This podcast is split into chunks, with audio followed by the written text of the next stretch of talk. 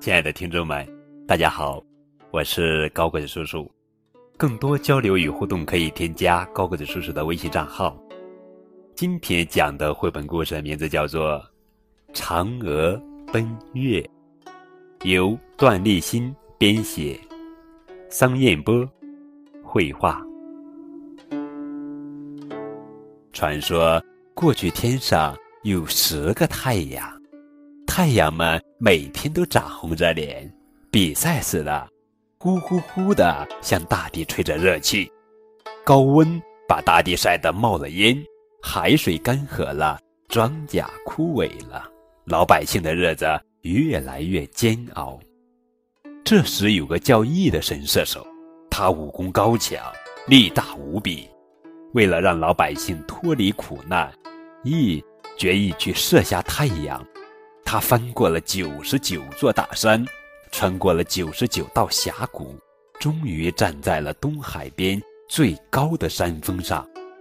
他拿出自己红色的宝弓，搭上白色的羽毛神箭，嗖嗖嗖，一口气射下了九个太阳，顿时天气就不那么炎热了。最后一个太阳见自己的兄弟都被射杀了，吓得浑身颤抖。几乎瘫软在天上，连连认罪求饶。羿也不想让天地漆黑一片，于是就收了弓，饶了他一命。从那以后，这一个太阳乖乖地按时起落，认真地完成他的工作，大地的温度正常了，老百姓的日子也一天比一天好过了。羿让老百姓过上了幸福的生活，大家都非常感激他。经常把收获的粮食、蔬果送到他家。羿的妻子名叫嫦娥，是个美丽贤惠、心地善良的女人。每次有百姓来家里，她都不会让大家空手而归，也要拿出自己家里的点心、干果送给乡亲们。久而久之，人们更加尊重羿和嫦娥了。一天，一个隐居山林的道士。送给了一两颗神奇的仙丹。原来这个道士非常钦佩羿的大义行为，为了感谢羿帮助了所有人，就把自己炼的长生不老药送给了他。道士嘱咐羿说：“这丹药威力强大，吃一颗便可长生不老。如果两颗都吃了的话，就升天成仙了。”羿非常开心，连忙把长生不老药拿回家，交给妻子嫦娥保管。他们约定了一个好时辰，准备到时一起吃下这两颗丹药，这样他们就能永远不分离了。羿有个徒弟叫庞蒙，他天资聪明，心眼却不太好。虽然羿把射箭的本领都教给了他，但庞蒙。还是嫉妒师傅比自己厉害，心里暗自赌了一口气。善良的羿一直把庞蒙当做最心爱的徒弟，在一次打猎时，顺口把仙丹的事情告诉了他。这个奸诈的家伙顿时起了歹意，他心想：羿真是幸运啊，不仅有漂亮的妻子，还能长生不老。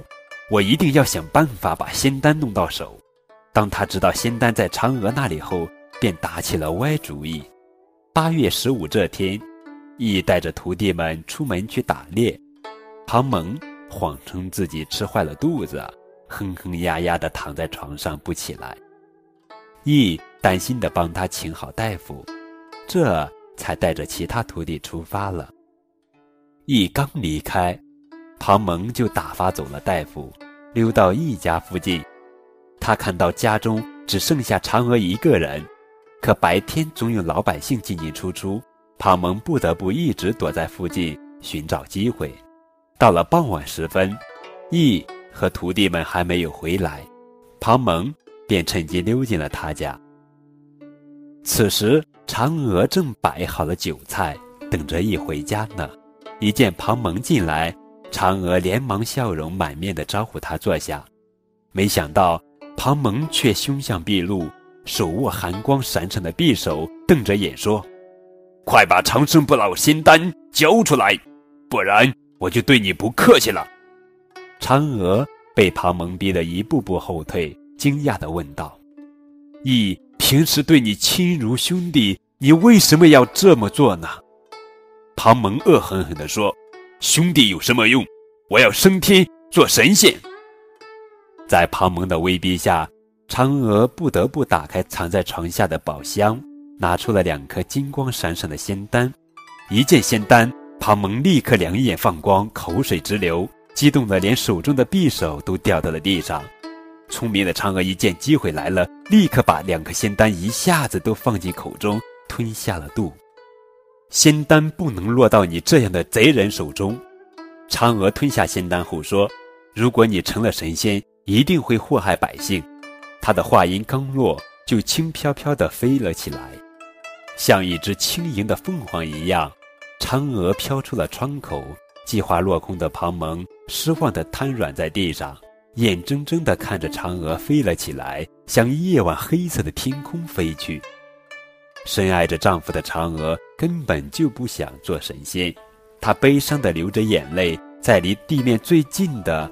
月亮上的广寒宫落了脚。不久，羿返回家中，他听到嫦娥升仙的消息后，心如刀绞，拼命朝月亮追去。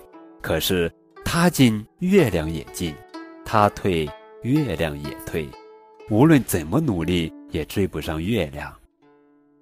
羿很思念嫦娥，为了让独自居住在广寒宫的嫦娥不那么孤单，他在院子里摆上水果和点心。举杯望着月亮中嫦娥的影子，暗自落泪。此时，嫦娥也走出广寒宫，遥望下界，思念着丈夫和乡亲们。月亮变得又圆又亮，就像嫦娥美丽的脸庞一样。从此以后，每到阴历八月十五这一天，羿和乡亲们就在月光下摆上像当晚的月亮一样圆的点心和酒，还有菜。寄托对嫦娥的思念，这样代代相传下来，人们便把这一天定为了中秋节。